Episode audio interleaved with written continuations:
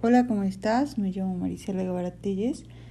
El tema de hoy tiene que ver con la visión que tenemos ante la vida. Lo resumí un poco como en optimismo, realismo y pesimismo. Todo esto inicia por un comentario que me hicieron y que se me quedó como ruido en mi cabeza durante algunos días. El comentario era, esa persona es feliz porque todos los días elige ser positiva. No sé, como que me hizo pensar si ese es el camino hacia la felicidad. Y en ocasiones me ha pasado que mi esposo se queja o recrimina mi realismo en ciertas situaciones.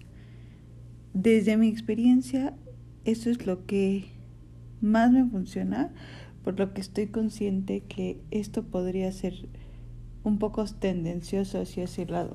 Sin embargo, trataré de que en este episodio pues no se note tanto, ¿no? Trataré de ser lo más objetiva posible y poder así explorar los otros lados. Y la razón por la que me hizo tanto ruido fue porque pienso que el ser optimista o positivo puede ser muy limitante. Te hace poder aceptar o acomodarte ante situaciones en las cuales si no fuera si no lo fuera sería más fácil abrirte a nuevos caminos o oportunidades.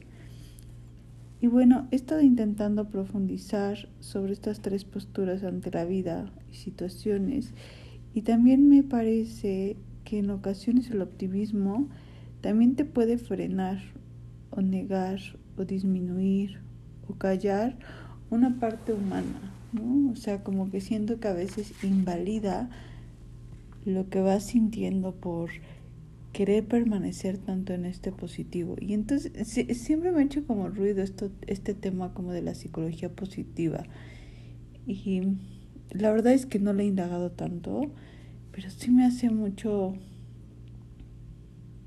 Siento como que hasta cierto punto las sensaciones o los sentimientos perdieran valor al lugar.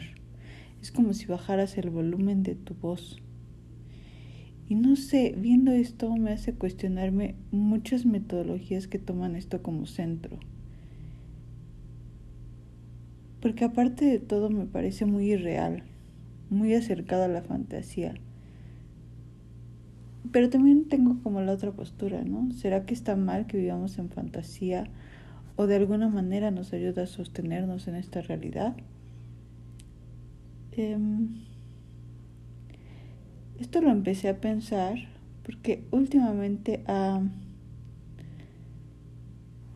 he retomado a Alicia en el País de las Maravillas y tiene dos, dos frases importantes que creo que tienen que ver con el tema. ¿no?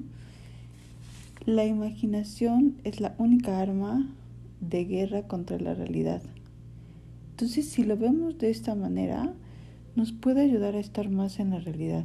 Creo que la clave sería ahí, ¿no? Como el poder estar conscientes cuando estamos agarrando la, la realidad para poder enfrentarla, para poder ir agarrándola por partes, para poder ir desmenuzándola incluso. Creo que no está mal a veces tomar la fantasía, pero creo que creo que incluso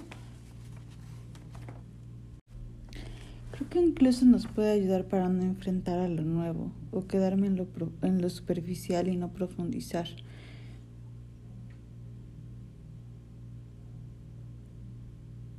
Y a veces funciona. No tenemos que profundizar todo. Creo que a veces esto nos puede ayudar a hacer una pausa. Y otra frase que dice Lewis Carroll, eh, que es el autor de Alicia en el País de las Maravillas, es, no estoy loco, mi realidad simplemente es diferente a la tuya. Y es que en este tema de las posturas ante la vida o ante situaciones, creo que hace que, una sola situación se pueda ver como muy diferente desde los diferentes puntos donde lo vea, ¿no?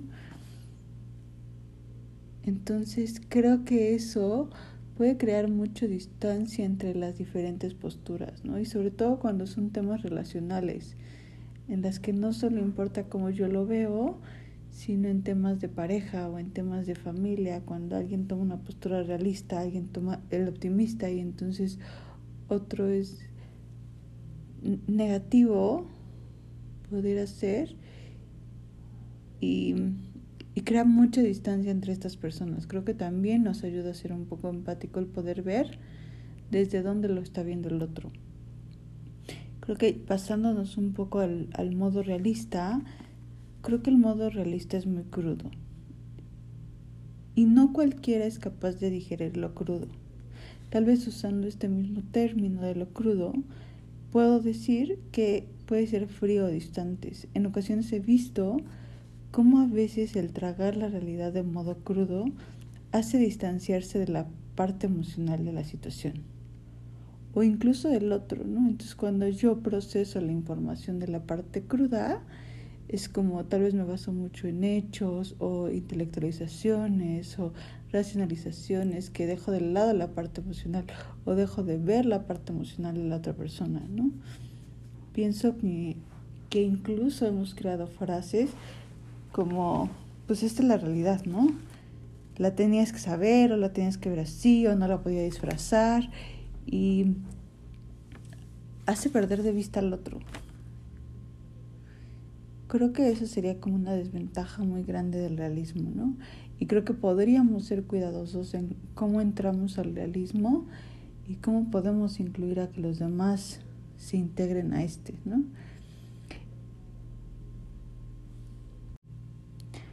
Mario Benedetti tiene una frase para definir el pesimismo y es que el pesimista es un optimista bien informado y me gusta mucho esa visión. Creo que amplía, amplía un poco el panorama, ¿no? Y es que en el caso del pesimismo siento que en ocasiones nos puede resultar reconfortante el saber o sentir que tengo una falta de certeza de qué pasaría si me enfrentara a lo peor.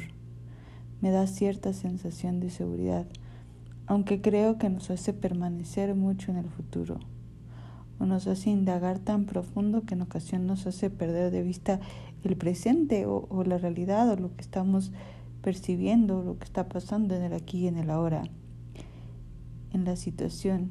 Creo que a veces cuando pasa de haber mucho cuidado, de querer prever, cuando nos sentimos que estamos en una situación de supervivencia, puede hacer que nos perdamos de todo esto. Creo que es un poco como el ir observando la situación. Realmente si es necesario que hagamos tanta, tal vez como tanta faramaya para, que, para sentirnos seguros o hacer algo en la situación. Nos hace tener la necesidad de tener cien mil posibilidades, tener que estar en, en estado de alerta, lo cual puede ser muy funcional a veces y creo que básicamente grabé esto para que nosotros podamos distinguir en qué postura generalmente estoy en la vida, en que si a veces me rigidizo en una postura en la vida, en que si tal vez en algún momento me funcionó y ya no me está funcionando, en que si tal vez como tuve que hacerle en infancia, sí me quedé rigidizada en que tenía que estar sobreviviendo y dejé de vivir. O que a veces el ser muy optimista en situaciones muy negras no me está ayudando. Creo que es más como cuestionarnos cuál es el funcional acorde a las situaciones. Incluso en mi modo de relacionarme, si es, si es que esto afecta a la relación o apoya la relación. Si la gente viene a mí porque siempre soy positiva, o porque tengo una visión más amplia, o porque tengo una visión más realista el ver de dónde aprendí esto, qué postura tomo, en que si me está afectando o funcionando. No creo que haya una forma de estar en la vida correctamente, pero sí creo que podemos irlas ajustando a lo que vaya quedando que nos presenta la vida. Espero que te haya gustado. Recuerda que me puedes encontrar en TikTok, Facebook, Instagram recuerda seguirme y recuerda brilla y es brillar.